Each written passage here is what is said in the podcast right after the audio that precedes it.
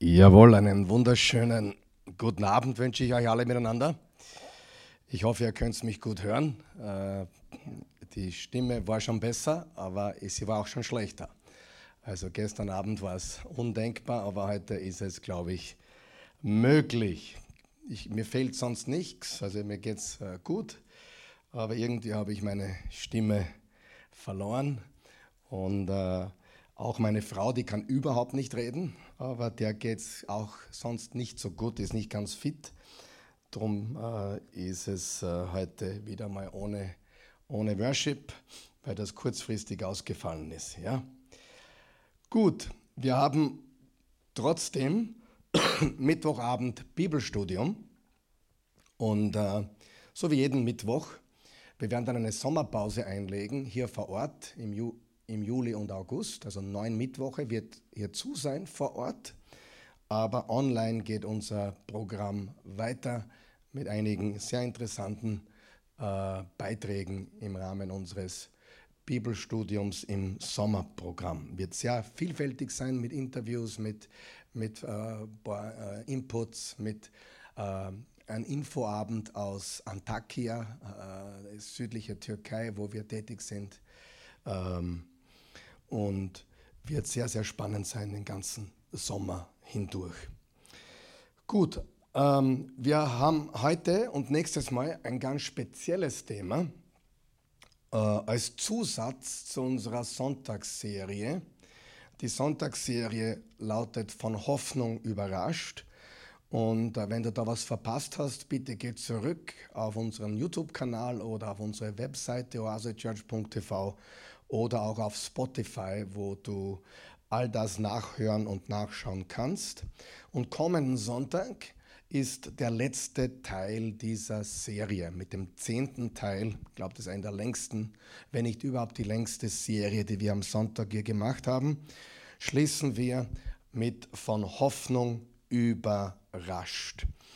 Und Mittwochabend möchte ich heute und dann äh, nächsten Mittwoch noch ganz spezielle Themen anpacken, ganz heiße Eisen. Äh, vor allem nächste Woche werden wir uns die Hölle ein bisschen anschauen. Also ich war noch nicht dort und du wahrscheinlich auch noch nicht, aber wir werden darüber reden, was wissen wir, was wissen wir nicht, was ist Spekulation, was sagt die Bibel tatsächlich dazu, was haben die Menschen im ersten Jahrhundert darunter verstanden, was ist äh, mit dem Thema Hölle, was hat es mit dem Thema Hölle alles auf sich. Das ist nächsten äh, Mittwoch.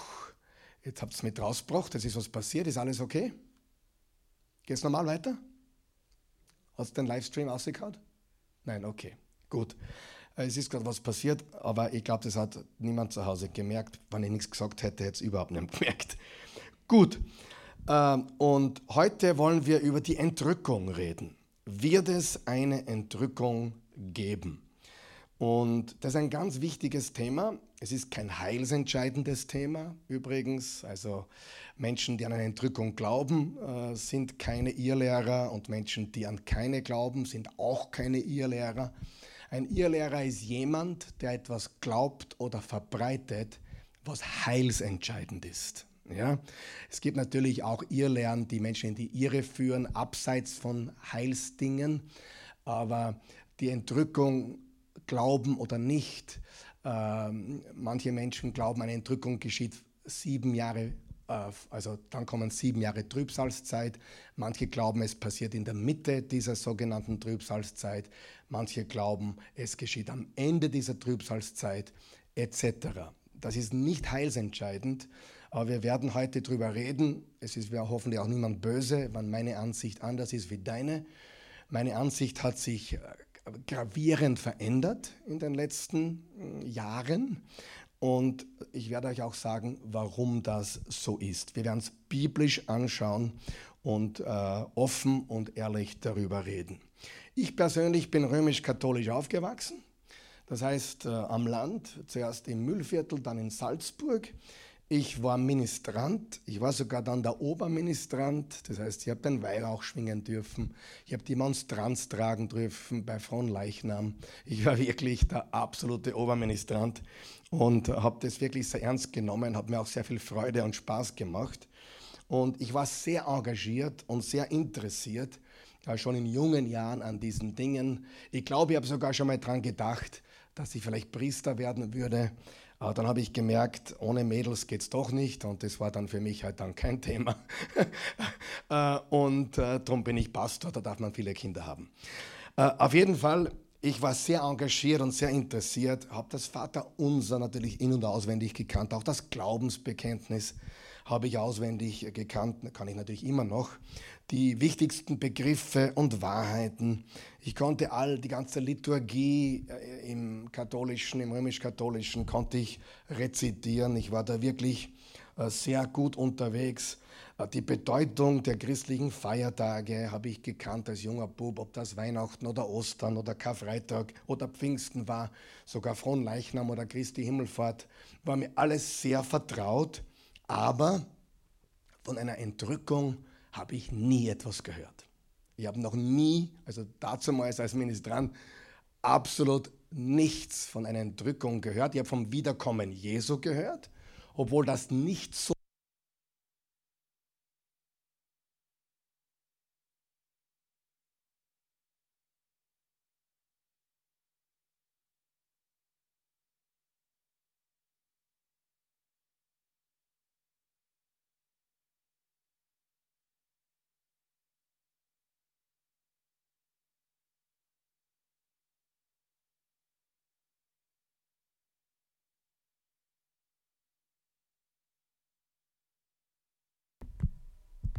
So, da sind wir wieder. Entschuldigung zu Hause. Wir hatten da einen kleinen Stromausfall. Aber ich möchte es vielleicht noch mal kurz wiederholen. Also ich war im Katholizismus als Ministrant eingeweiht in all diese Dinge äh, und habe all das wirklich in und auswendig gekannt. Aber von einer Entrückung habe ich nie etwas gehört. Nie. Äh, die Wiederkunft Christi, das zweite Kommen Christi, war mir vertraut aber es war ein Nebenthema. Es war ein Randthema. Nicht so wie Ostern oder Pfingsten oder Karfreitag, das waren die Hauptthemen. Ähm, Wiederkommen Jesu war wenig zu hören. Von der Entrückung gar nichts. 1987 zogen wir in die USA und ich kam auf eine christliche Privatschule. Und da als 16-Jähriger habe ich das erste Mal von der sogenannten Entrückung gehört. Auf Englisch Rapture. Ja, alle haben davon geredet. Es war eine extrem evangelikal, charismatische äh, christliche Schule, wo ich da war. Ähm, und wir wurden eindringlich gewarnt, ready zu sein. Also sogar die, in, in der Klasse, im Unterricht haben die Lehrerinnen und Lehrer immer wieder gesagt, seid ready for the rapture, seid ready für die, für die Entrückung. Es könnte jeden Moment passieren. Und so sehr die ganze Endzeitthematik äh, als katholische Junge ein absolutes Randthema war, war plötzlich Endzeit komplett das Hauptthema. Also mir erschien fast, als wäre die Endzeitlehre, vor allem in dieser Schule, wo ich war, die war, glaube ich, extrem in diese Richtung. Äh, das war fast ihr Lieblingsthema. Um nicht zu sagen das einzige Thema, das wäre falsch, aber definitiv ein Lieblingsthema. In der Gemeinde, die da äh, dazugehörte, waren regelmäßig Endzeitlehrer und Endzeitpropheten eingeladen. Es war wirklich ein allgegenwärtiges Thema. Und was uns gesagt wurde ist, die Entrückung könnte jeden Moment passieren. Niemand weiß, wann sie passiert. Sie wird plötzlich passieren, in einem Augenblick. Wir müssen bereit sein. Jesus entrückte die Seinen, haben wir einmal gehört. Und dann haben wir wieder gehört, aber auch nur die, die wirklich heilig und bereit sind.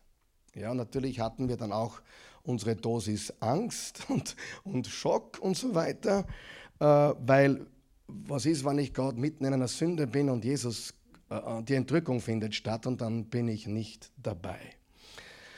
Äh, und wir wurden gelehrt, Jesus entrückt die Seinen oder wie gesagt diejenigen, die heilig genug sind, um sie vor dem kommenden Antichrist zu retten.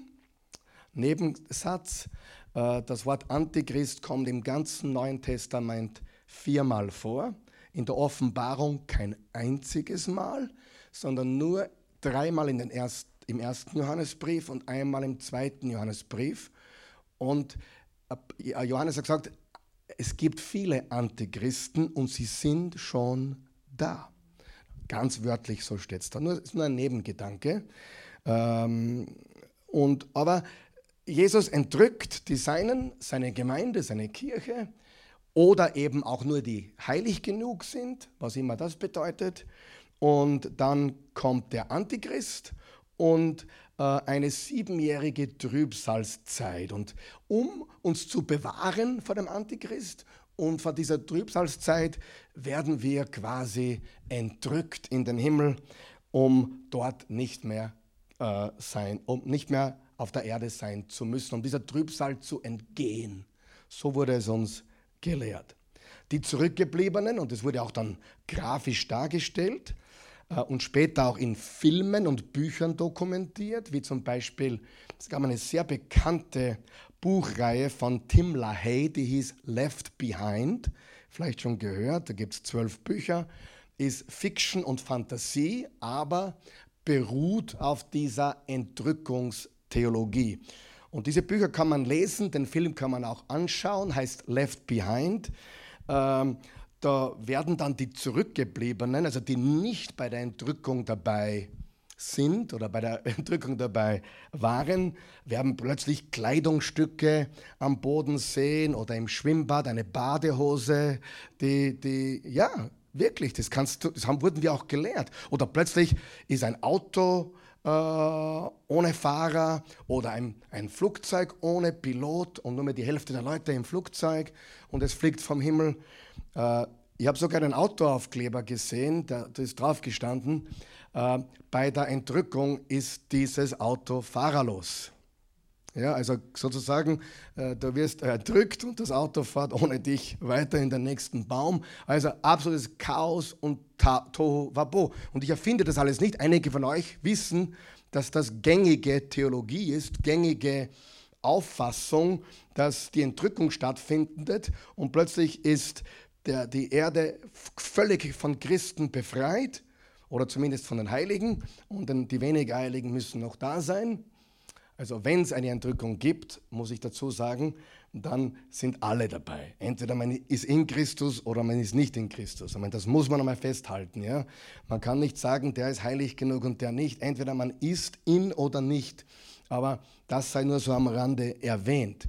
Und ich skizziere jetzt diese Dinge ein bisschen, damit du äh, ja, ein bisschen ein Gefühl dafür bekommst, was hinter dieser Entrückungslehre tatsächlich steckt und was halt passiert, wenn alle Christen plötzlich weg sind. Aber die Frage, die wir heute beantworten wollen, ist, ist so eine Entrückung tatsächlich eine biblische Idee, dass Jesus in jedem beliebigen Moment, und das ist ganz wichtig, es gibt keine Anzeichen dafür. Es gibt äh, Anzeichen äh, ja, für die Endzeit sozusagen, dass halt Dinge äh, passieren, aber es gibt jetzt keinen bestimmten Zeitpunkt. Die Entrückung könnte jeden Moment stattfinden. Ja? Und die Entrückung ist quasi die Beförderung der Gläubigen. Die, die, die Gläubigen werden äh, befördert in den Himmel, bevor der Antichrist und die Trübsalzeit auf die Erde kommt. Ähm, die Christen, die das so glauben, die nennt man auch Prämillenarismus. Also dieser Glaube nennt man den Prämillenarismus. Millennium ist das tausendjährige Reich. Das heißt, man hat die Entrückung, dann hat man die sieben Jahre Trübsalzeit, obwohl es wieder manche gibt, die die Entrückung in der Hälfte der Trübsalzeit sehen und den Antichrist in der Hälfte der Trübsal, also nach dreieinhalb Jahren, wie der Antichrist erst offenbar. Äh, und es gibt auch welche, die glauben, die Entrückung findet erst nach der Trübsalzeit statt. Aber die Prämillenarismus-Leute, die glauben, die Entrückung, sieben Jahre Trübsal und Antichrist, Jesu Wiederkunft, das tausendjährige Reich und dann das letzte Gericht. Das ist die gängige Theologie der sogenannten Anhänger des Prä, Prä heißt vor, also Millenarismus. Und es gibt hier viele Positionen. Es gibt nicht nur drei Positionen von Leuten, die in einer gewissen Weise an eine Entrückung glauben. Wie gesagt, es gibt welche, die Entrückung vor der Trübsal sehen. Es gibt die Entrückung nach der Trübsal, also manche, die sie nach der Trübsal sehen. Es gibt auch Menschen, die die Entrückung in der Mitte der Trübsal sehen. Sehr populär. Und ehrlich gesagt, mir kam es immer schon ein bisschen spanisch vor. Spanisch, das ist jetzt vielleicht das falsche Wort. Komisch halt. Ähm, äh, aber es ist sehr populär. Äh, nicht im Katholizismus, auch nicht in der orthodoxen Kirche, sondern primär von Amerika ausgehend in der evangelikalen, charismatischen, pfingstlichen Welt ist diese Entrückungslehre sehr, sehr populär und wird als Standard gelehrt. Und viele Pastoren, die ihre Ausbildung bekommen, kriegen das so wie die Muttermilch mit auf dem Weg, ohne es selbst studiert zu haben oder in Frage gestellt zu haben. Sehr populär, aber jetzt bitte schnall dich an und ich habe das recherchiert. Ich, ich erzähle euch keinen Quatsch, ihr könnt das selber, ihr könnt auch weiter glauben, was ihr wollt, stört mich überhaupt nicht. In dieser Gemeinde werden alle Positionen akzeptiert und geliebt, ja? ähnlich wie beim Fegefeuer, egal. Einer meiner Lieblingsautoren ist C.S. Lewis, auch er glaubt an ein Fegefeuer. Ich habe damit überhaupt kein Problem. Ich lese C.S. Lewis trotzdem. ja, das ist alles nicht das Thema. Ähm, aber es ist interessant, sich damit zu befassen. Und wenn man dann herausfindet, dass die Entrückungslehre erst in etwa 200 Jahre alt ist, dann kommt man ins Grübeln. Und wenn man dann zurückstudiert zu den ersten Christen und draufkommt, dass Christen vorher, also vor 1800, überhaupt keinen solchen Gedanken an eine Entrückung hatten oder fast gar keinen hatten, dann denkt man drüber nach. Hier können wir eines festhalten, und ich glaube, da sind wir uns alle einig. Was die Christen seit Jesu oder seit Jesus traditionell geglaubt haben, ist drei Dinge. Jesus kommt wieder, also bezüglich der Endzeit. Jesus kommt wieder, die Toten werden auferstehen und es gibt ein letztes oder jüngstes Gericht. Das sind die, drei, die Big Three, die drei großen. Noch einmal. Jesus kommt wieder, die Auferstehung der Toten, so wie wir es in der Sonntagsserie mehrmals jetzt schon betont haben, die Auferstehung der Toten und ein letztes, finales Gericht. Ich wiederhole noch einmal, das sind die drei großen wichtigen Punkte, die Jesus-Nachfolger seit Jesus und Paulus immer geglaubt haben. Er kommt wieder, es wird eine Auferstehung der Toten geben und ein finales Gericht. Und in meinem Studium über die Endzeit, und ich habe ja, glaube ich, waren 22 Teile die Offenbarung, die wir gelehrt haben vor ein, zwei Jahren, oder wie lange ist es schon her? Zwei Jahre wird es her sein, haben wir 22 Einheiten über die Offenbarung unterrichtet. Ähm, äh, und ich beschäftige mit diesen Dingen schon seit, seit Jahrzehnten auch äh, und habe natürlich hier meine Position schon mehrmals gewechselt und habe jetzt irgendwie bin ich angekommen, auch mit meiner Offenbarung äh, äh, Geschichte bereits, würde ich sagen, wo ich mich zu Hause fühle, wo ich mich wirklich zu Hause fühle, ist, dass Gottes Reich hier und jetzt ist und dass es wächst. Ja, es wächst. Jesus hat gesagt, das Reich Gottes ist wie ein Senfkorn. Das heißt, mit Jesus ersten Kommen war das Reich Gottes bereits da. Er hat gesagt, das Reich Gottes ist mitten unter euch.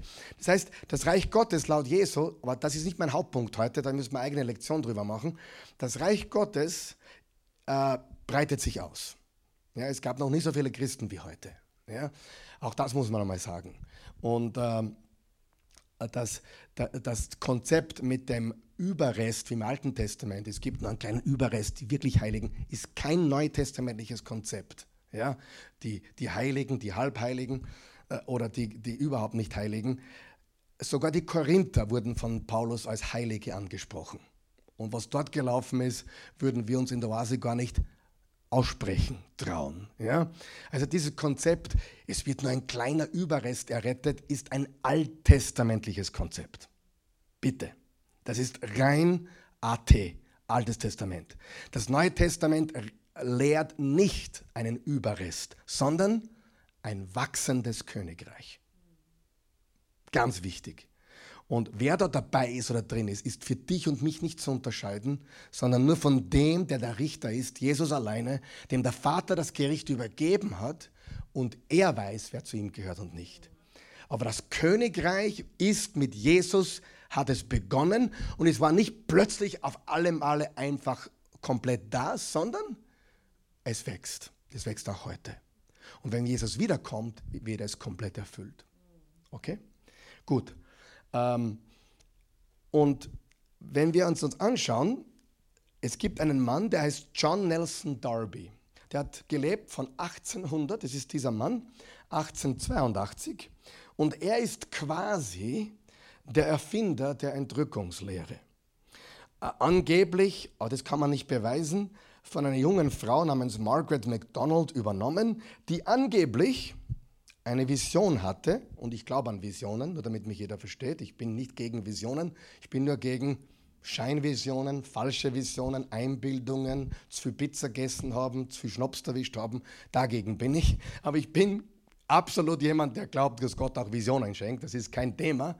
Aber es, ich, ich habe natürlich auch schon vieles gesehen, was ja eben in die Schublade zu viel Pizza gegessen haben fällt, wenn du mich verstehst. Äh, sie hat angeblich eine Vision gesehen von der Kirche, die entrückt wurde. Vielleicht hat sie die wirklich gesehen, ich habe keine Ahnung. Aber er, dieser John Nelson Darby, hat diese Entrückungslehre populär gemacht. Äh, Karl Olsen in seinem äh, Bericht über die fünf Mythen der, der Entrückung, Five Myths, also Five Myths about the Rapture, schreibt folgendes. Die puritanischen Prediger 1639 bis 1723 hatten vage Vorstellungen von einer Entrückung, aber nur vage. Colton Mather, ein puritanischer Prediger, und der Baptistenpfarrer Morgan Edwards aus dem späten 18. Jahrhundert auch.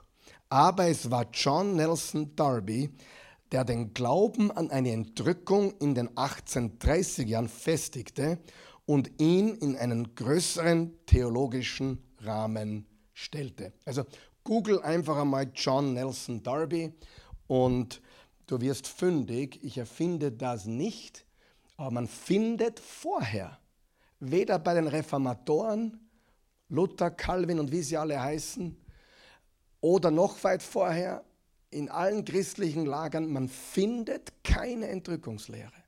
Man findet sie nicht. Das ist eine moderne, populäre Geschichte. Okay?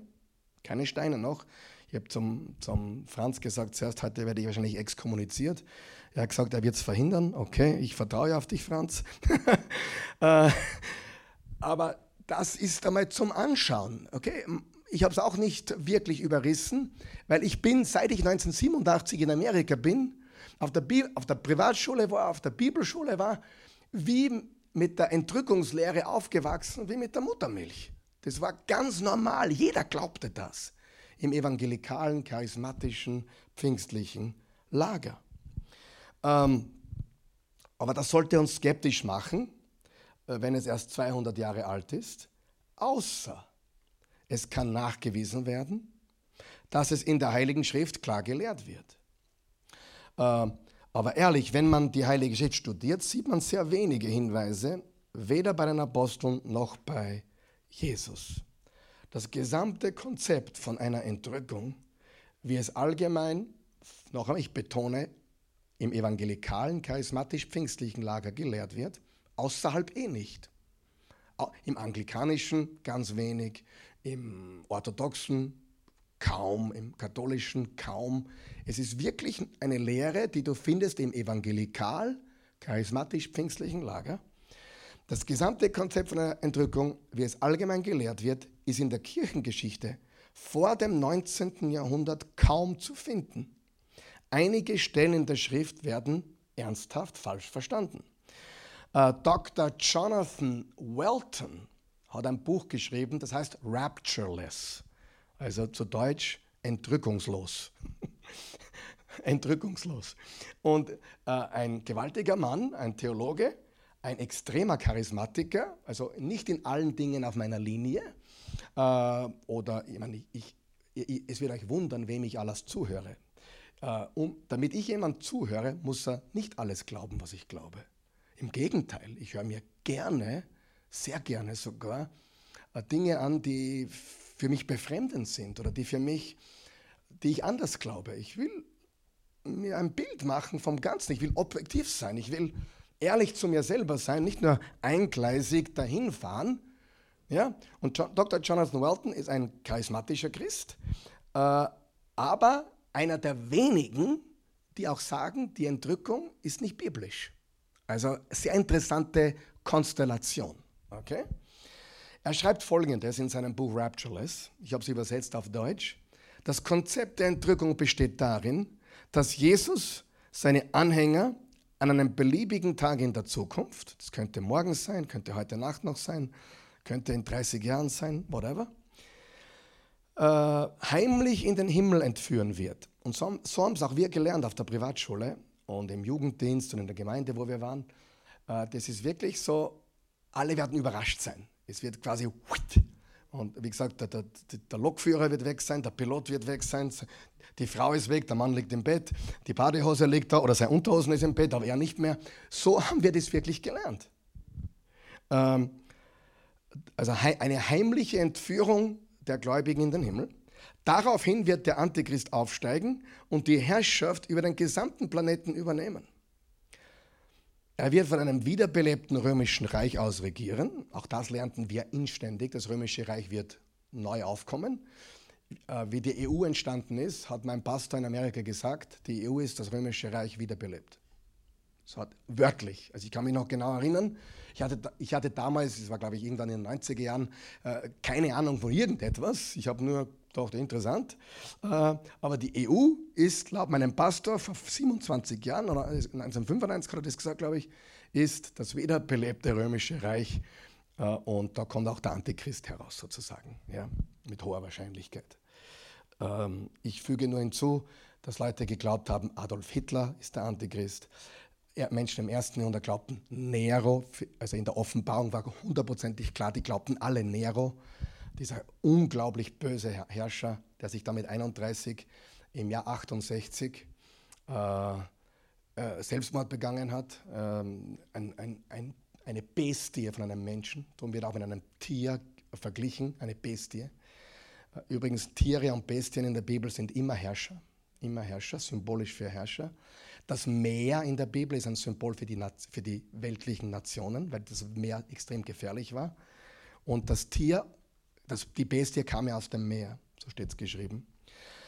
Äh, er wird von einem wiederbelebten römischen Reich aus regieren und auf einem Thron in einem wiederaufgebauten Tempel in Jerusalem sitzen. Dann wird Gott seinen Zorn über die Bösen auf der Erde ausgießen, was schließlich in der sogenannten Schlacht von Armageddon gipfelt. Im Wesentlichen wurde keine dieser Lehren vor den 1830 Jahren allgemein verbreitet, sagt Dr. Jonathan Walton in seinem Buch Raptureless. Es gibt einige Passagen im Neuen Testament, die verwendet werden, um eine Entrückung zu lehren. Ich beginne mit den weniger bekannten und ende dann mit der bekanntesten, okay? Wir bauen das ein bisschen spannend auf. Offenbarung 3, Vers 10, da schreibt äh, Johannes, also Jesus, Jesus diktiert an Johannes, an die Gemeinde in Philadelphia. Weil du mein Wort bewahrt hast, das dir die Kraft gibt, auszuharren, werde auch ich dich bewahren in der Stunde der Versuchung. Stunde der Versuchung. Das ist, äh, muss man sich hier anschauen, die über den ganzen Erdkreis kommen wird, die Erdenbewohner zu versuchen. Damals hat die Erdkreis, äh, das Wort ist hier nicht Kosmos, sondern Kosmos wäre der ganze Erdball, sondern äh, ich glaube, es ist das Wort A, A, Äon. Äon ist das richtige Wort, wenn ich mich richtig erinnern kann. Aber es ist nicht das Wort Kosmos, was den ganzen Globus beschreiben würde. Äh, und vor allem unter Erde oder Erdkreis hat man damals die bewohnte Erde gemeint und, und nicht andere Teile der Welt. Äh, und er schreibt also an die, an die Gemeinde in Philadelphia, sie werden der Stunde der Versuchung, also einer gewissen Trübsal, entkommen. Er wird sie bewahren. Im Kontext, wir müssen es immer im Kontext sehen, dies war eine bestimmte Kirche aus der Vergangenheit gerichtet in Philadelphia. Claudia war mit uns dort zum Beispiel. Äh, es richtet sich nicht an alle künftigen Christen. Christus sagt, dass die Gemeinde in Philadelphia von der kommenden Trübsal verschont bleiben wird, die die Kirchen des ersten Jahrhunderts erleben mussten. Darf ich noch etwas dazu sagen, ganz kurz? Das ist nicht mein Thema jetzt. Aber es gibt ja genügend Christen, die sagen, die Welt wird immer böser und böser und schlimmer. Könnte man davon ausgehen, wenn man sich heute umsieht. Aber ich sage dir, die Zeiten im ersten Jahrhundert waren furchtbar. Da wurden Babys einfach nur weggeworfen oder Mädels getötet, nur weil es ein Mädel war und kaputt. Äh, Prostitution war weiter verbreitet wie heute, im ersten Jahrhundert. Auch im 18. Jahrhundert in Amerika war unglaublich viel Böses, moralisch, ethisch. Mord war an der Tagesordnung. Lass uns nur darüber nachdenken. Es ist nicht so, es ist nicht so, dass wir in der bösesten aller Zeiten leben. Das stimmt einfach nicht. Denk einmal drüber nach. Die Welt war immer wieder mal böse und sehr böse und dann gab es auch wieder bessere Zeiten. Ich bin kein Prophet. Aber darf ich das sagen? Sollte Jesus nicht wirklich wiederkommen in den nächsten 20, 30 Jahren, die nächste Generation, meine Enkelkinder, werden bessere Leute sein wie unsere, unsere also ich will nicht schlecht über unsere Kinder, wir haben super Kinder, aber die Generation unserer Kinder, die wir kreiert haben, und ich bin noch anders aufgewachsen, glaubst mir das? Äh, mit anderen Werten, Arbeitseinstellung. Ich war mit 28 vierfacher Vater. Heute hast du 28 Jahre, die leben im Hotel Mama. Und, und Verstehst du? Ich will damit jetzt nicht lächerlich machen, aber ich sage, es war immer so. Starke Menschen produzierten gute Zeiten. Gute Zeiten produzierten schwache Menschen. Schwache Menschen produzierten wieder schlechte Zeiten. Und schlechte Zeiten produzierten wieder stärkere Menschen. Das war immer ein Zyklus. Und darum bin ich ein bisschen skeptisch, wenn Leute sagen, Jesus kommt in fünf Jahren wieder, ich tue jetzt nur ein bisschen blöd reden, ja, er kommt jetzt bald wieder, weil die Welt ist so schlecht. Ich will nur sagen, Jesus könnte natürlich bald wieder kommen und er kommt auch bald, das wissen wir, aber die Frage ist, wollen wir spekulieren oder wollen wir Reich Gottes bauen und uns auf das konzentrieren, was wirklich wichtig ist? Nämlich hier und jetzt. Menschen zu Jesus führen, den Armen helfen, Reich Gottes bauen. Nicht, äh, ist eh alles wurscht, wir sind eh bald weg. Ich bin so aufgewachsen. Ich bin so aufgewachsen. Eigentlich bin ich, wenn ich so drüber nachdenke, ohne schlecht zu reden, bin ich aufgewachsen in einem christlichen Umfeld. Nicht nur meine Eltern, nicht nur mein, um, um, ich, das meine ich gar nicht. Allgemein mein christliches Umfeld war so, ist eh wurscht. Ich habe sogar Leute reden gehört, nehmen wir einen Kredit auf, wahrscheinlich müssen wir nicht mehr zurückzahlen. Habe ich wörtlich gehört. Und das ist natürlich nie göttlich. Diese, diese, diese Flucht, wir flüchten die Welt. Nein, lass uns konzentriert sein auf das, was wirklich wichtig ist. Ich will damit nur sagen, es ist nicht ausgeschlossen, dass wir in den nächsten 15, 20 Jahren wieder eine bessere Welt sehen bevor wir wieder einmal eine schlechtere Welt sehen. Ja, das ist nicht, ich will das nicht ausschließen, versteht ihr? Weil die Generation jetzt, die jetzt 20 bis 30-Jährigen, ihr vergebt mir, ich kenne einige extrem starke, wie zum Beispiel meine Söhne. Ja? Und auch meine Tochter, die hat auch schon zwei Kinder. Äh, äh, und viele von euren Kindern, die, und, und, und, vor allem auch, wenn ich mir anschaue, ein paar Spitzensportler wie, wie David Alaba zum Beispiel, ist ein, ein, ein, ein ich bin kein Fan jetzt von Real Madrid oder von Bayern München, im Gegenteil. Äh, aber der Mann ist auch jetzt Ende 20 oder Anfang 30 und das ist ein, ein Mann. Und, und im Spitzensport siehst du viele solcher Leute, die haben Charakter geformt. Durch hartes Training und, und Leistung und Leidensdruck und so weiter. Aber wenn du das wegnimmst, weil wir, wir sind ja schuld. Wir, was haben wir mit unseren Kindern gemacht? Da hast du Wurstsemmel, hast dann Hunger, da ja, okay, brauchst du eh nicht zusammenhaben, das mache ich für dich. Richtig? Und so kriegst du schwache Leute. Okay?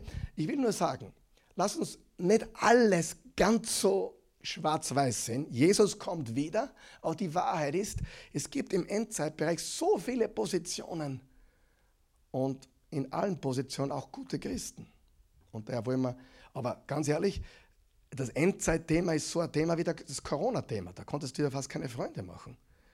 Wenn du den falschen Satz über Corona gesagt hast, warst du schon out. Und unter Christen ist es oft so, wenn du das Falsche zur Endzeit sagst, das kann nicht sein.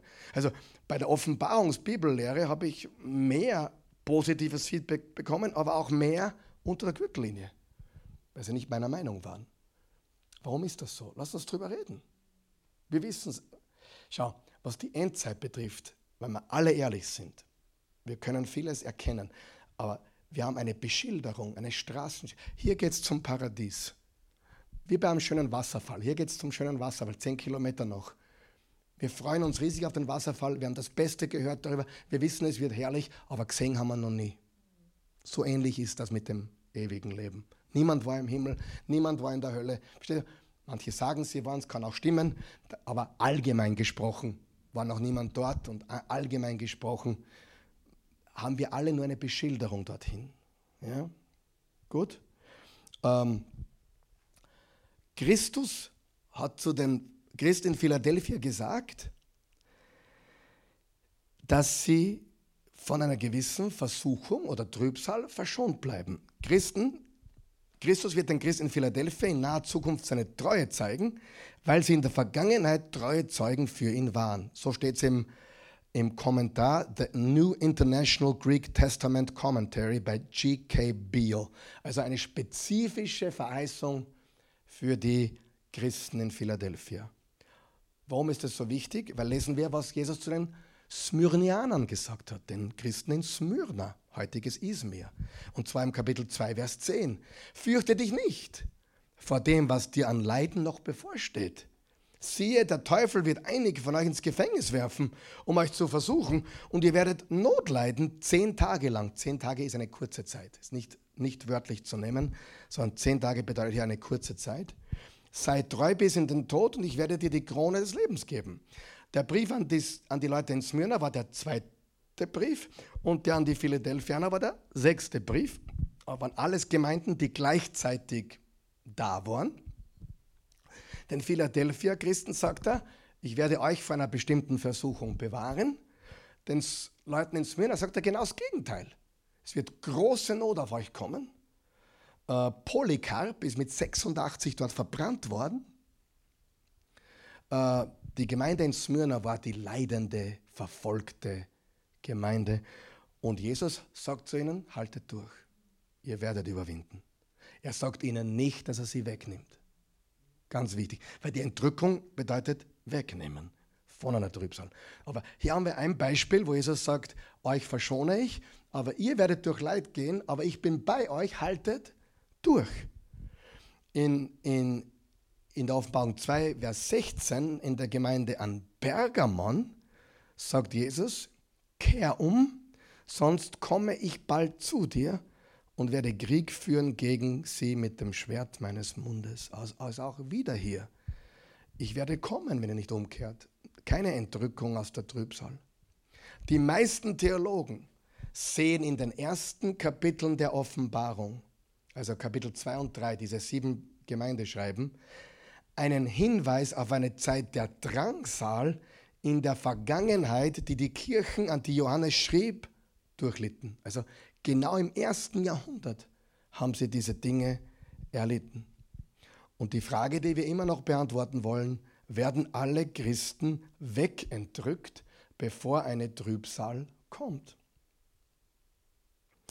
Folgende Verse werden auch gerne zitiert. 1. Thessalonicher 1, Vers 9 bis 10, da steht, denn wo wir hinkommen, redet man davon, welche Wirkung unser Besuch bei euch hatte. Die Leute erzählen, wie ihr euch zu Gott bekehrt habt, weg von den Götzen, um nun dem wahren, lebendigen Gott zu dienen und auf seinen Sohn zu warten, der aus dem Himmel zurückkommen wird.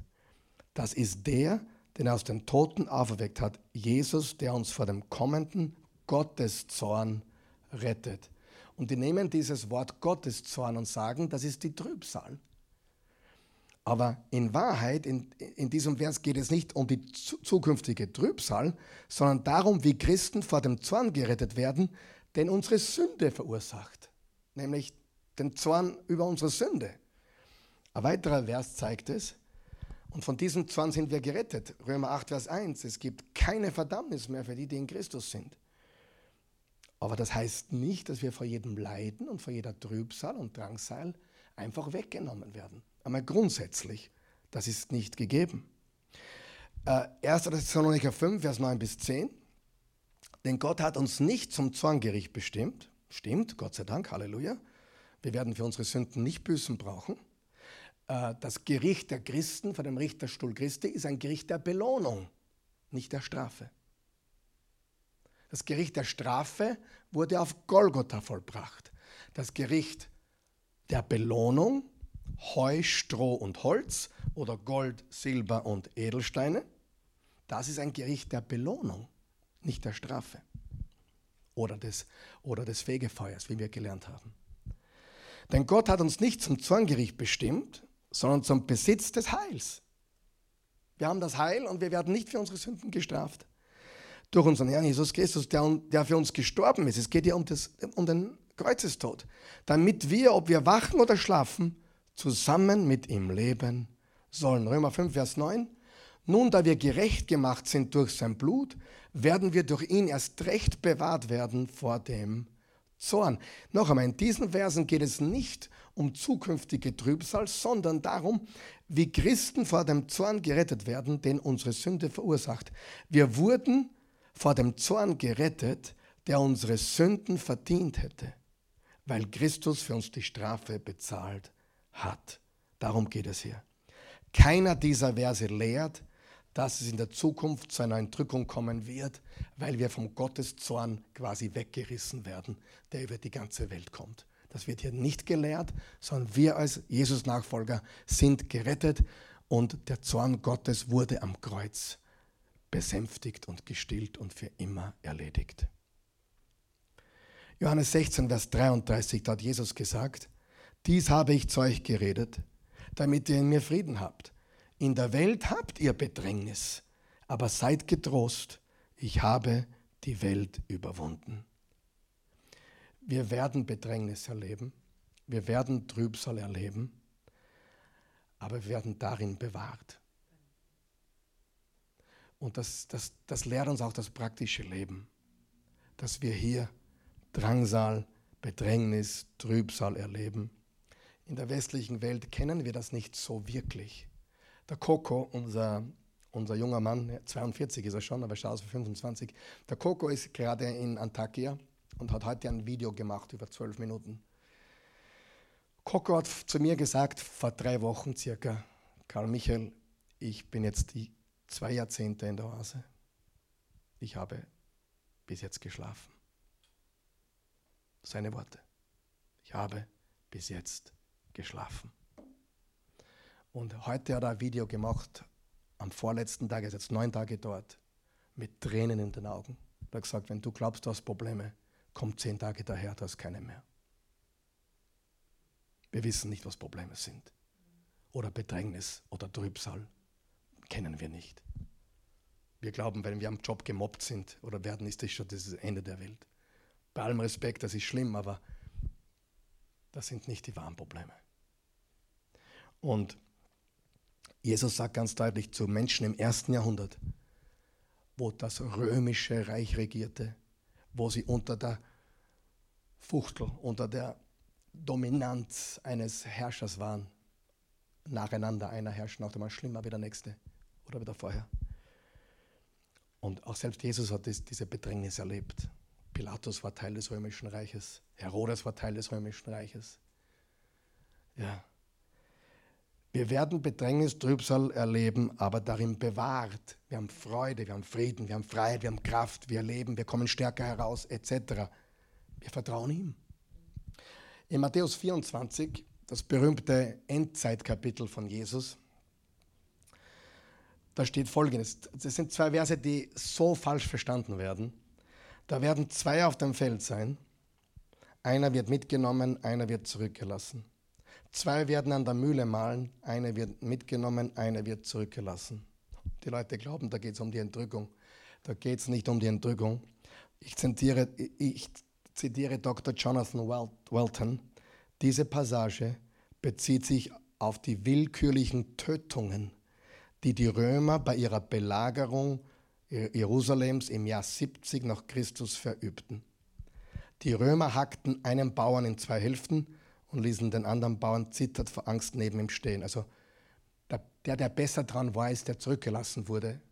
Also, verstehst du, was ich sage? Nicht einer wird genommen, entrückt, der andere. Nein, das ist nicht die, das römische Reich hat gewütet, hat einen zerhackt und den anderen in Angst und Terror stehen lassen. Äh, dies war die erschreckende Erfüllung von Matthäus 24, 40 bis 41, Dr. Jonathan Welton. Im Lukas 17, Vers 36, zwei werden zusammen malen, die eine wird mitgenommen, die andere wird zurückgelassen werden. Da werden zwei auf dem Feld sein, der eine wird mitgenommen, der andere wird zurückgelassen. Noch einmal, da geht es darum, die Person, die zurückgelassen wird, ist besser dran wie die andere. Die andere wird vom römischen Reich zermetzelt. Und jetzt ganz was Wichtiges. Ich weiß, das ist jetzt sehr schwierig für manche von uns. Aber bitte hört es mir zu. Ähm, der Grund, warum das für manche so schwierig ist zu verstehen, ist, und übrigens, Jesus hat in Matthäus 24 gesagt, dass das in dieser Generation passieren wird. Und manche glaubten natürlich, Generation bedeutet die ganze Menschengeneration. Aber wer von euch weiß, wie viele Jahre eine Generation in der Bibel sind? Hm, wer weiß es? 40. 40. 40 Jahre Wüste, 40 Jahre ist, was mit Generation gemeint ist. Jesus hat das 30 nach Christus gesagt. 30 nach Christus. In etwa. Und der Grund, warum die meisten Gläubigen, vor allem im evangelikalen, charismatisch-pfingstlichen, also in diesem heutigen protestantischen Lager, glauben, dass sich das auf die Endzeit, äh, dass sich das auf die Zeit nach uns noch äh, bezieht, ist, weil die meisten nicht wissen, was 70 nach Christus passiert ist. Die meisten Christen, ich wusste es lange auch nicht, ich gebe es offen zu. Viele Theologen sind der Meinung, das, was 70 nach Christus passiert ist, ist bis dato das Schrecklichste, was in der Menschengeschichte passiert ist. Was ist 70 nach Christus passiert? Manche sagen schlimmer wie der Holocaust, schlimmer wie alles, was je passiert ist. 70 nach Christus wurde der Tempel, Jerusalem und die Juden abgemetzelt. Und die Christen flohen auf die Berge. Das ist nicht mein heutiges Thema. Ich werde wahrscheinlich ein eigenes Bibelstudium machen über Matthäus 24. Ich sage jetzt meine Überzeugung. Die Trübsal hat schon stattgefunden. und zwar 70 nach Christus. Das waren ungefähr sieben Jahre, dreieinhalb Jahre vorher und dreieinhalb Jahre nachher. Die, die letzte jüdische Festung, die eingenommen wurde, war Masada. Wenn du das studierst, weißt du, das waren in etwa sieben Jahre, wo die Juden unter solchen unglaublichen Umständen gelebt haben, von den Römern angegriffen worden. Und 70 war der Tempel weg. Und Deswegen auch der Hebräerbrief. Warum heißt der Hebräerbrief Hebräerbrief? Weil an hebräische Christen geschrieben wurde. Und was war die große Versuchung, die große Sünde der hebräischen Christen? Sie waren versucht, da geht es nicht um Ehebruch und Lügen und Stehlen und all diese Sünden. Sie waren versucht, zu den mosaischen, alttestamentlichen Riten zurückzugehen. Jetzt schnall dich an. Wann ist Jesus auferstanden? ungefähr 30 nach Christus. Warum drei? Er ist ja auch drei, vier Jahre vor Christus geboren. Also das stimmt ja nicht ganz. Aber er wurde 33,5, aber 30 nach Christus war die Kreuzigung und die Auferstehung. Und dann, und kurz davor hat er gesagt, in dieser Generation wird das alles passieren. Und er beschreibt es in Matthäus 24. Und das trifft komplett zu auf das, was 70 nach Christus passiert ist. In dieser Generation. Genau 40 Jahre. Aber es ist ein anderes Bibelstudium. Ähm, wichtig ist zu verstehen, dass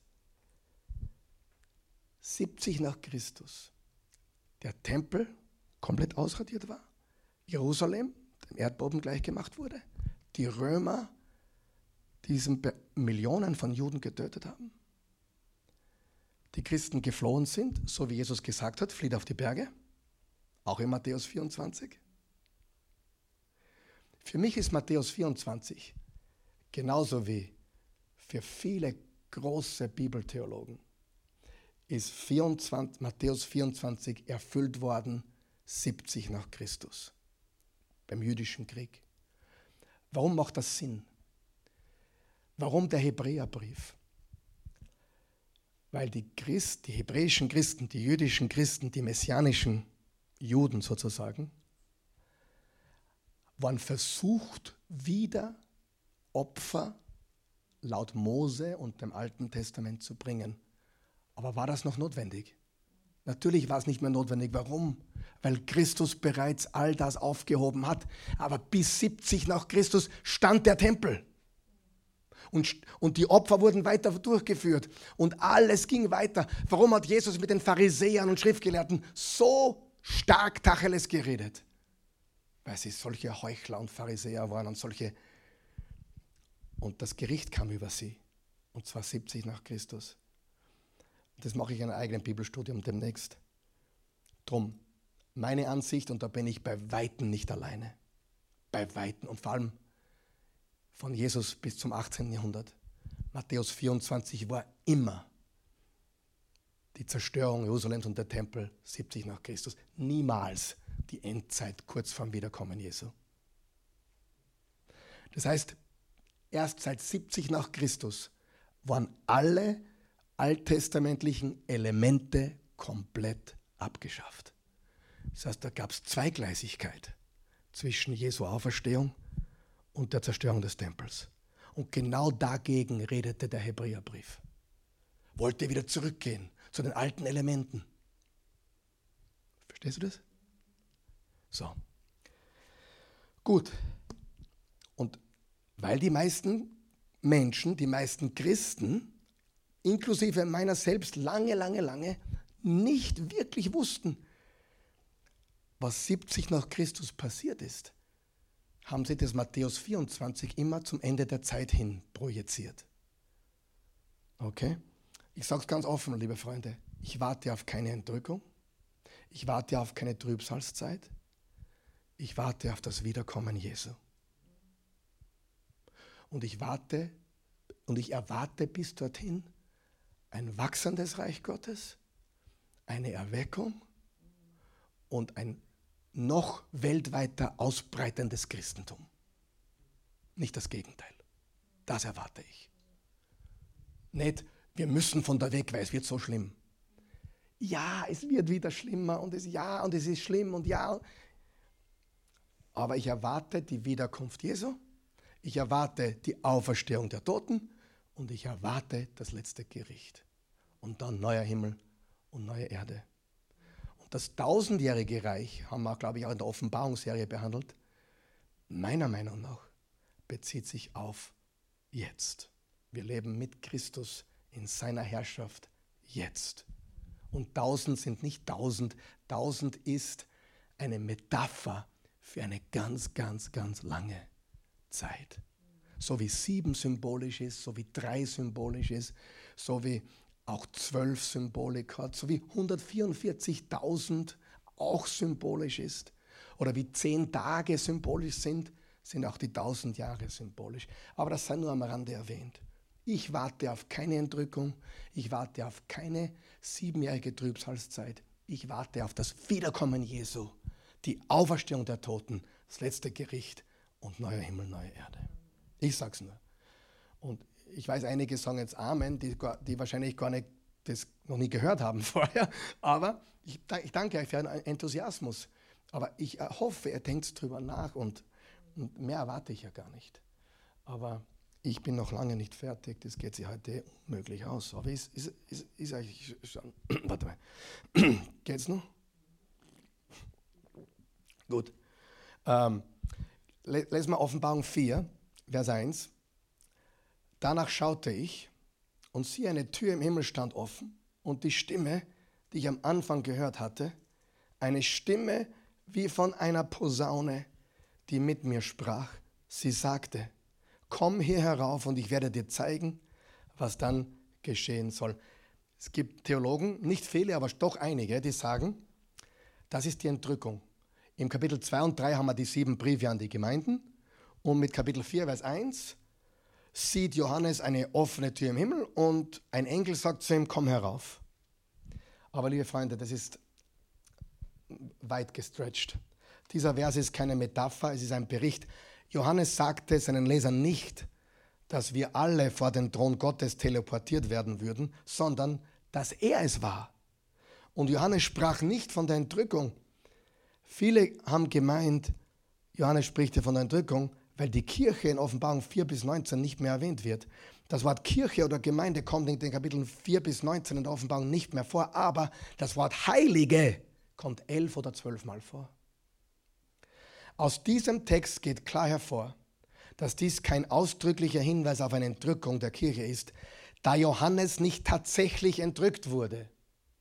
Tatsächlich befand er sich physisch immer noch mit seinem natürlichen Körper wo? Auf der Insel Patmos. Er wurde nur vorübergehend in immer wieder, mehrmals sogar, in himmlische Szenen versetzt. Aber er ist körperlich nicht entrückt worden. Aber er hat offene Fenster gehabt in den Himmel hinein. Mehr ist das nicht, liebe Freunde. Bei allem Respekt. Offenbarung 12, Vers 5, ein weiterer Vers, der für die Entrückung ausgelegt wurde. Da steht, übrigens das Wort entrückt ist ja eine Übersetzung im Urtext. Ich kenne jetzt das Urtextwort nicht genau, aber ähm, im Griechischen gibt es ja das Wort entrückt nicht. Ähm, das Wort Rapture kommt in der ganzen englischen Bibel kein einziges Mal vor. Muss auch nicht. Es muss auch nicht ein Wort vorkommen, damit es real ist. Es kann, äh, das Wort Dreieinigkeit kommt auch nicht vor in der Bibel. Und trotzdem glauben wir an die Dreieinigkeit, richtig? Also es ist kein Beweis, weil ein Wort nicht erwähnt wird, dass es das nicht gibt. Aber ich sage nur, ähm, Offenbarung 12, Vers 5, da gebar sie einen Sohn, einen Knaben der alle Völker weiden wird mit eisernem Stab. Wer ist es? Jesus. Und ihr Kind wurde zu Gott entrückt, zu seinem Thron. Freunde, da geht es nicht um die Entrückung. Jesus wurde auch nicht entrückt in dem Sinne. Jesus hatte eine Himmelfahrt. Und der Kontext hier ist die Himmelfahrt Christi, nicht die Entrückung der Kirche.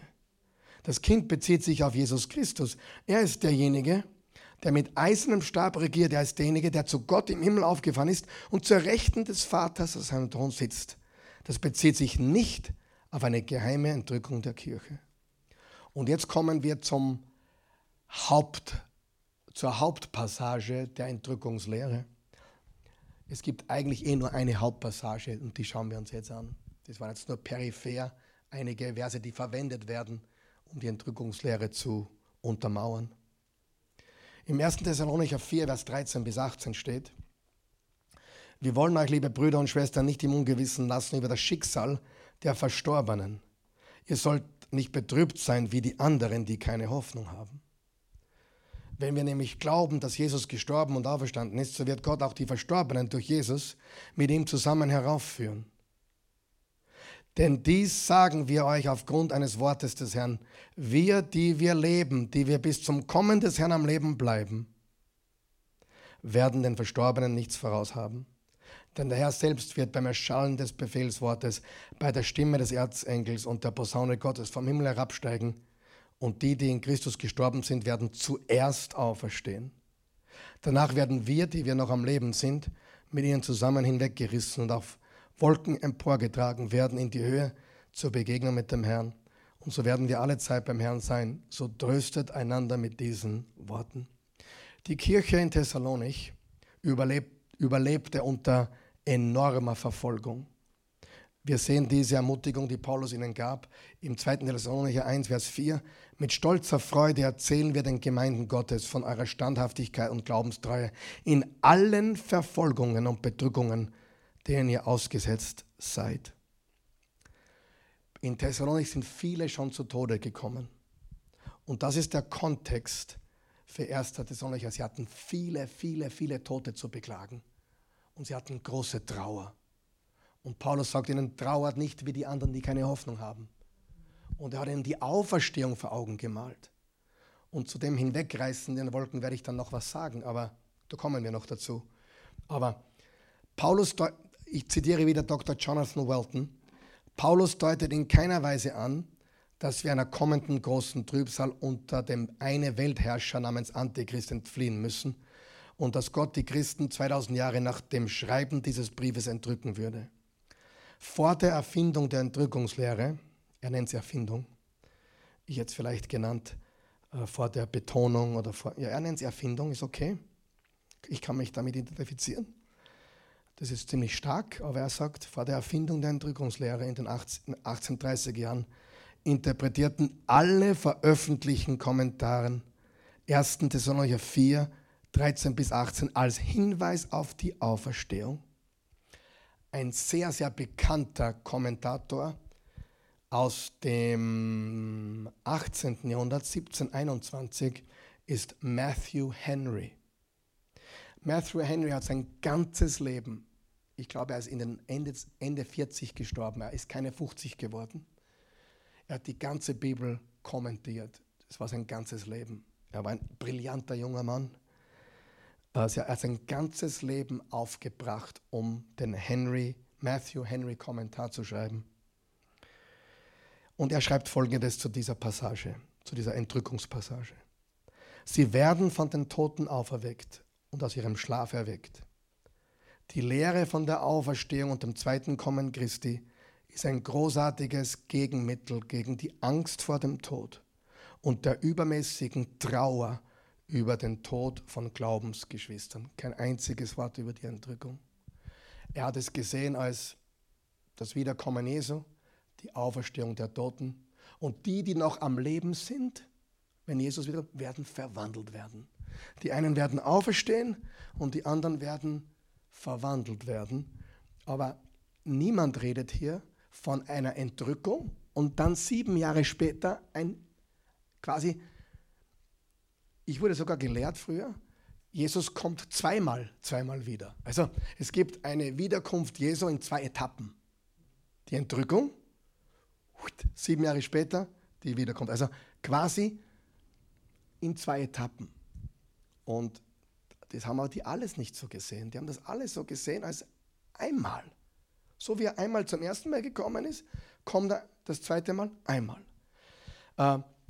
Matthew Henry und fast alle anderen Kommentatoren vor John Darby, John Darby ist dieser, wo gesagt wird, dass er die Entrückungslehre populär gemacht hat, sahen die offensichtliche Absicht dieser Passage darin, dass sie sich auf die Auferstehung der Toten beim letzten Kommen Christi bezieht und nicht auf eine geheime Entrückung sieben Jahre vor der Auferstehung. Ich möchte jetzt äh, Nikolaus Tom Wright zitieren, N.T. Wright. N.T. Wright lebt noch. Er ist ein anglikanischer Bischof von Durham gewesen und einer der bedeutendsten, angesehensten neutestamentlichen Theologen unserer Zeit. Er ist ein genialer Mann. Er ist anglikanischer Bischof. Er ist überall schon gepredigt, evangelikalen Gemeinden, charismatischen Gemeinden, pfingstlichen Gemeinden. Also der, der ist überall mehr oder weniger, manche, es gibt hier Leute, die ihn nicht mögen, natürlich gibt es überall, aber er ist eigentlich überall, auch die, die ihn nicht mögen, er ist geachtet und geschätzt. Anti-Right, kannst du googeln. Er schreibt folgendes, das ist ein bisschen längerer Absatz, aber hör kurz zu, das ist sehr interessant. Sogenannte Endzeitspekulationen sind das tägliche Brot vieler im amerikanischen religiösen rechten Flügel. Für viele Millionen gläubige Christen in der heutigen Welt ist die Wiederkunft Christi Teil eines Szenarios, in dem die gegenwärtige Welt dem Untergang geweiht ist, während die wenigen Erwählten in den Himmel fortgerissen werden. Die amerikanische Besessenheit, ich glaube nicht, dass das Wort zu stark ist, sagt er von der Wiederkunft Christi. Wer von euch weiß, es gibt ein paar Besessene von der Endzeit. Ich glaube, das ist keine Übertreibung. Oder vielmehr von einer ganz bestimmten und höchst verzerrten Interpretation der Wiederkunft geht unvermindert weiter. Dazu kommt, dass die Vorstellung vom Gericht viele Menschen an eine rachsüchtige, zornerfüllte Gottheit denken lässt, die entschlossen ist, so viele Menschen wie möglich in die Hölle zu werfen.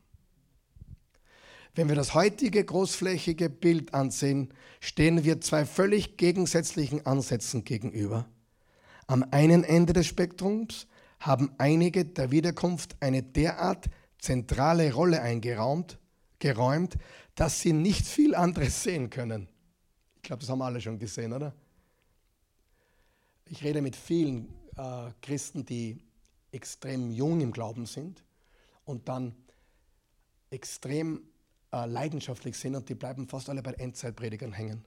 Ja, und Verschwörungstheorien natürlich. Und da, da, da wissen sie alles darüber. Aber da muss man vorsichtig sein. Dass sie nicht viel anders sehen können.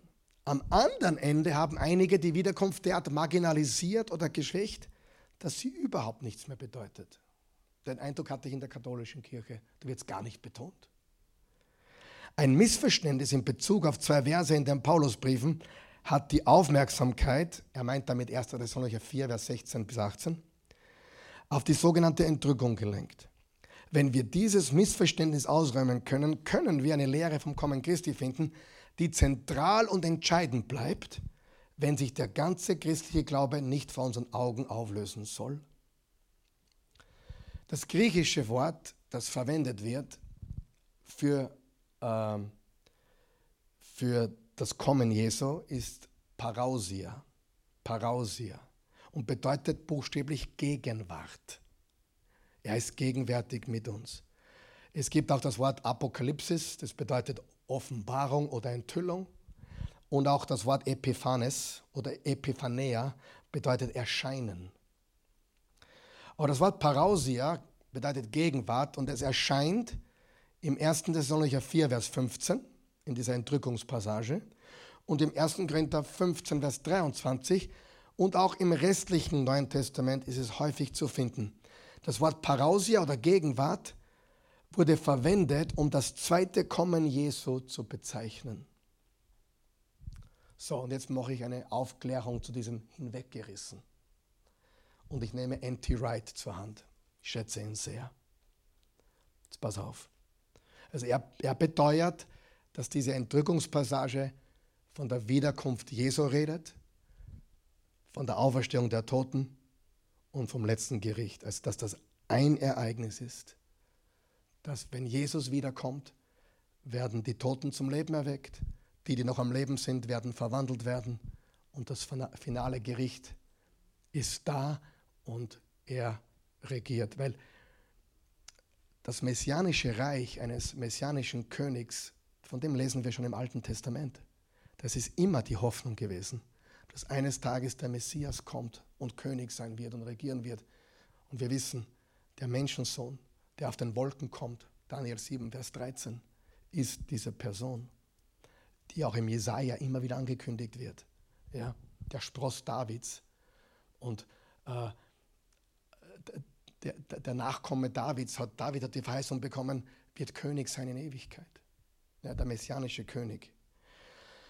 Und auch dieser König, dieser König mit Kaiservergleich ist sehr wichtig, weil die Botschaft der ersten Christen war, nicht der Kaiser ist König, Jesus ist König. Nicht der Kaiser ist Kyrios oder Herr, sondern Jesus ist Kyrios oder Herr.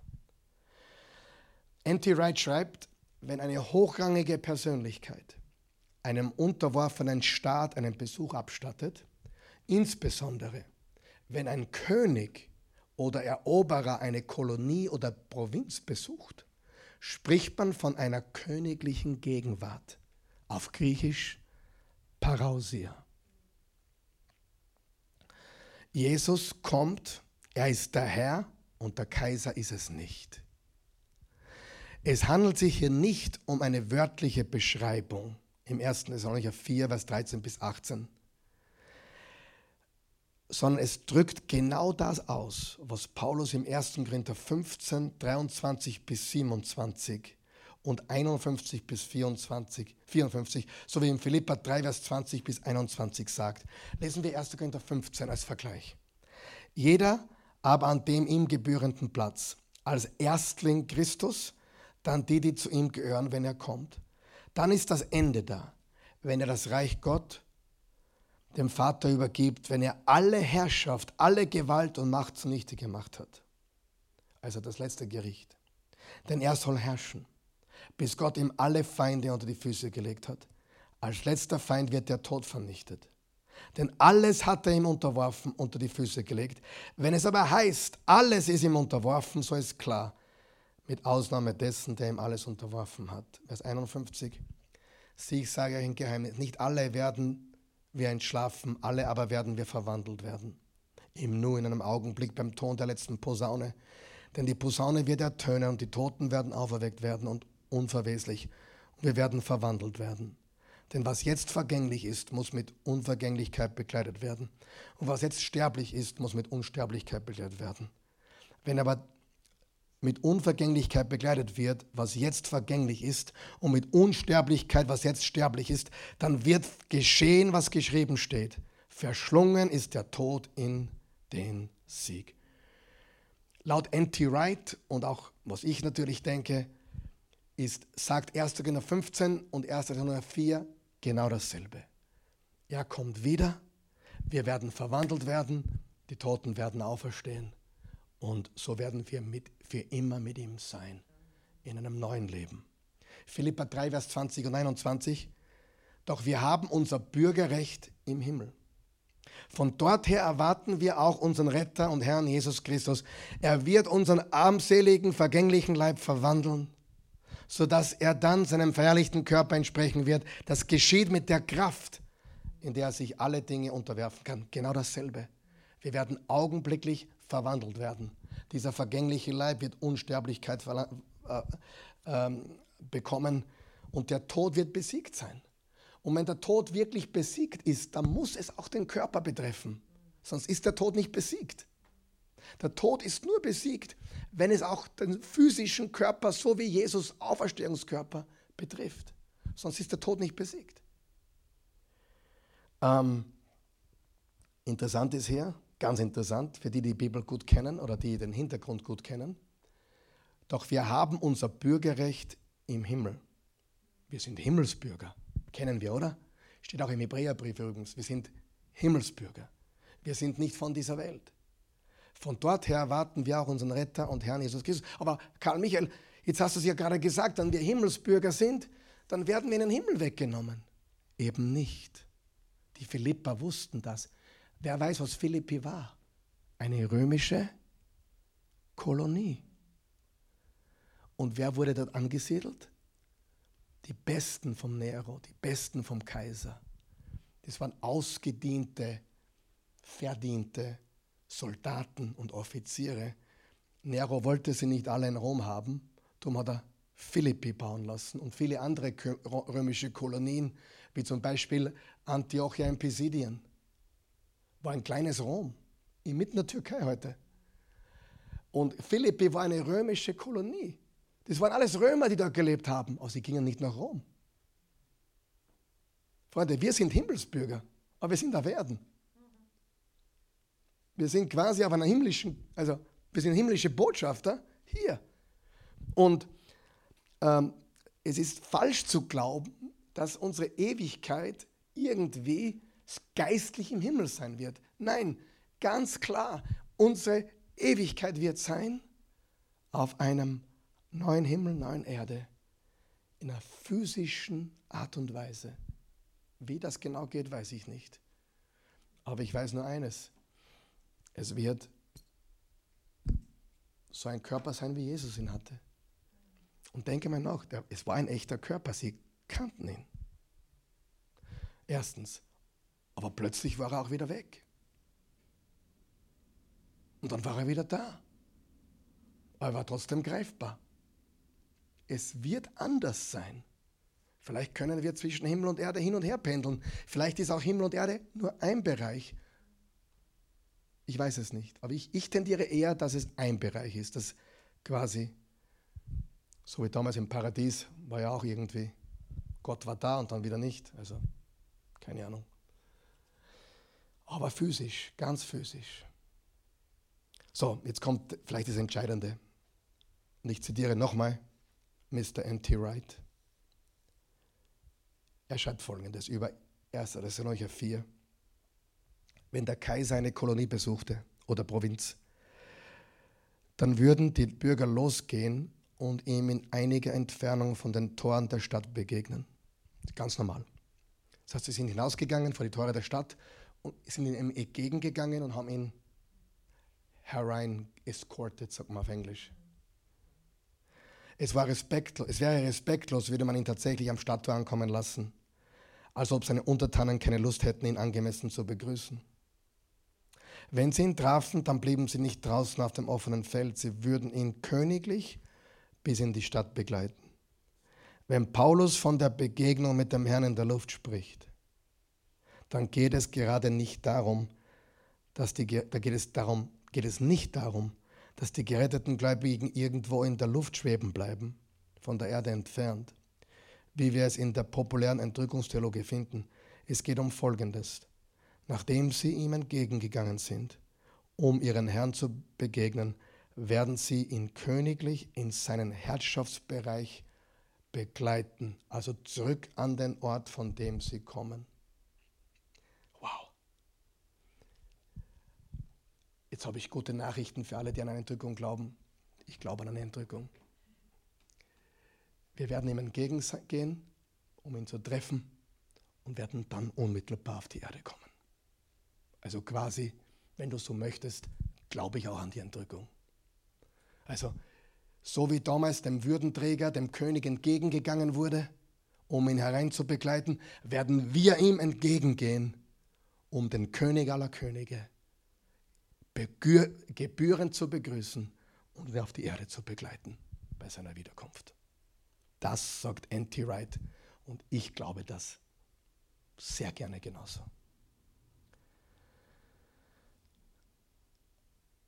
Also wir gehen ihm entgegen, wir, wir, wir, wir gehen ihm entgegen und wir begrüßen ihn und bringen ihn dann in seinen Herrschaftsbereich. Mit ihm kommen wir her. Also eigentlich bin ich ein, ein, ein, ein Befürworter der Entrückungslehre, wenn man das so betrachtet. Also brauchst du keine Sorgen machen um mich. Selbst wenn wir feststellen, dass es sich hier um eine bedeutsame Metapher handelt, nicht um eine wörtliche Beschreibung, ist die Bedeutung dieselbe wie in der Parallelstelle Philippa 3, Vers 20. Wie die Philippa wussten, bedeutete Bürger des Himmels zu sein nicht, dass man erwartete, in die Heimatstadt zurückzukehren, sondern dass man erwartete, dass der Herrscher aus der Heimatstadt kam, um der Kolonie ihre volle Würde zu geben, um sie, wenn nötig, zu retten, um Feinde zu besiegen und alles ins Lot zu bringen. Das heißt, die Philippa kannten sich aus. Sie waren Römer in Philippi. Philippi ist in der Nähe von Thessalonik heute. Philippi. Und wenn der König oder der Würdenträger kam aus Rom oder der Kaiser, haben sie nicht erwartet, dass sie jetzt nach Rom gehen müssen, sondern dass sie ihren Kaiser gebührend begrüßt haben in Philippi, in der Kolonie. Ja. Die Wirklichkeit ist diese. Jesus wird persönlich gegenwärtig sein. Er wird kommen. Wir gehen ihm entgegen. Wir kommen mit ihm auf die Erde. Die Toten werden auferweckt werden.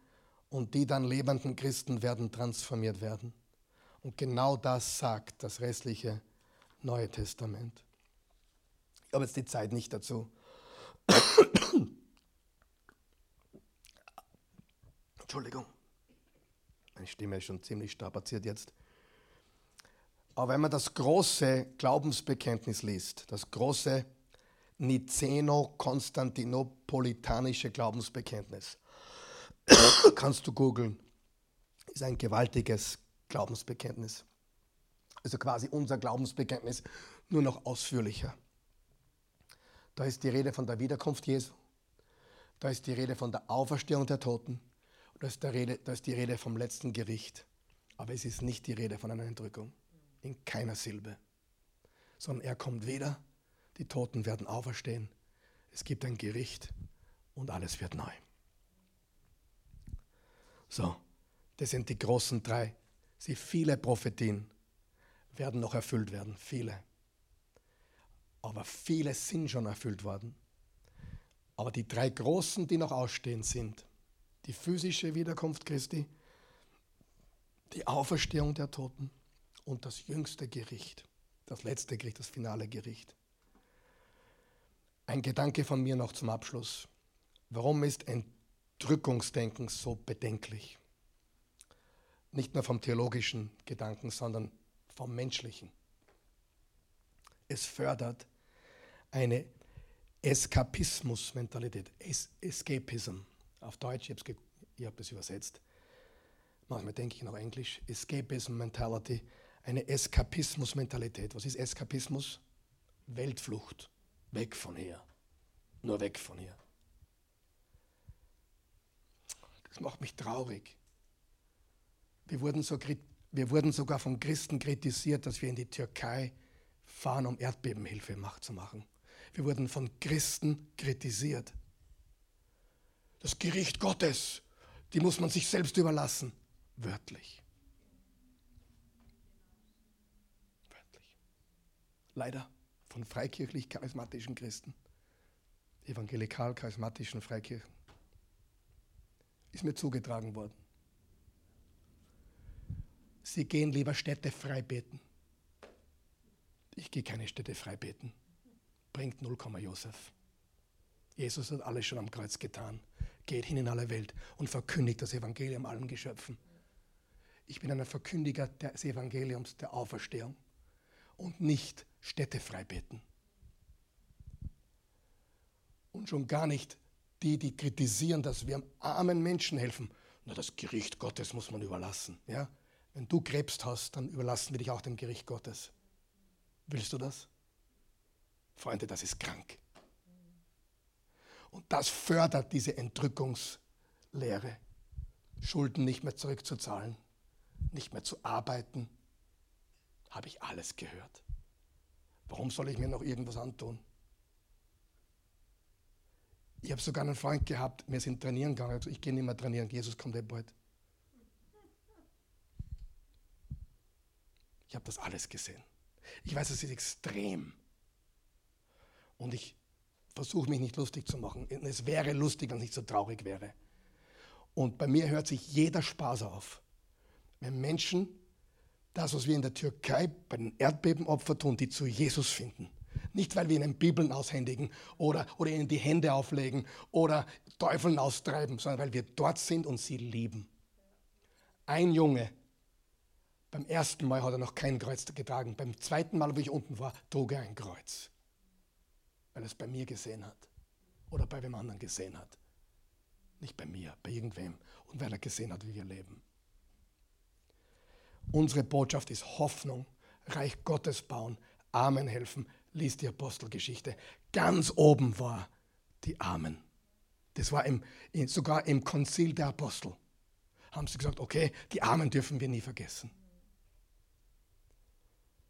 Und wenn ich höre, wir müssen Leuten den Bericht Gottes überlassen, weil wir sind in der Endzeit und Erdbeben gehört dazu. Das ist die, die Ideologie. Dann sage ich, die haben nichts verstanden. Das ist traurig. Und diese Entrückungstheologie, ich bin damit aufgewachsen. Ich bin damit, es ist mein, meine Muttermilch gewesen, meine geistliche. Vom Elternhaus auch, aber nicht nur. Ständig habe ich von der Entrückung gehört. Ständig hatte ich Angst. Und ständig hatte ich sogar den Gedanken, ja, alles ist, Umwelt ist sowieso nicht wichtig, weil, was brauche ich? Wir können ja die, die Welt verschmutzen, ist ja kein Problem, ist ja bald hin. Freund, ich, ich, ich rede jetzt über meine Gedanken, die ich hatte. Ich sage dir genau das Gegenteil.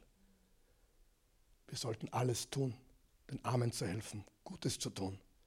Und diese Eskapismus, Escapism Mentality, Weltflucht-Mentalität wird gefördert.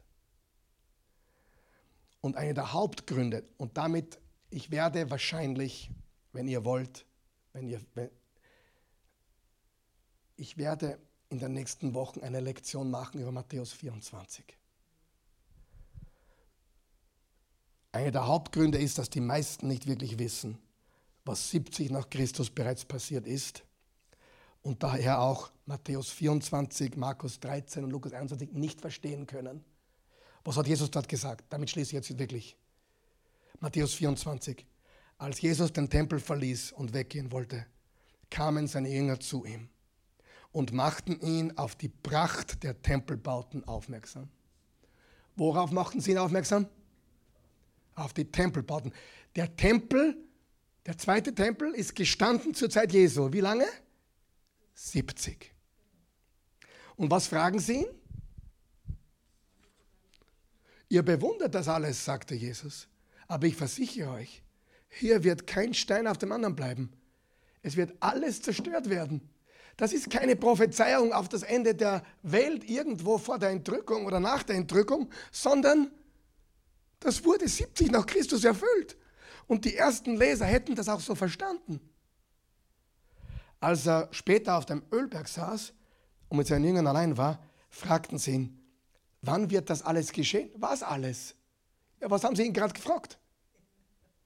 Gibt es ein Zeichen, an dem wir deine Wiederkehr und das Ende der Welt erkennen können? Und unter Ende der Welt haben die nicht uns gemeint heute.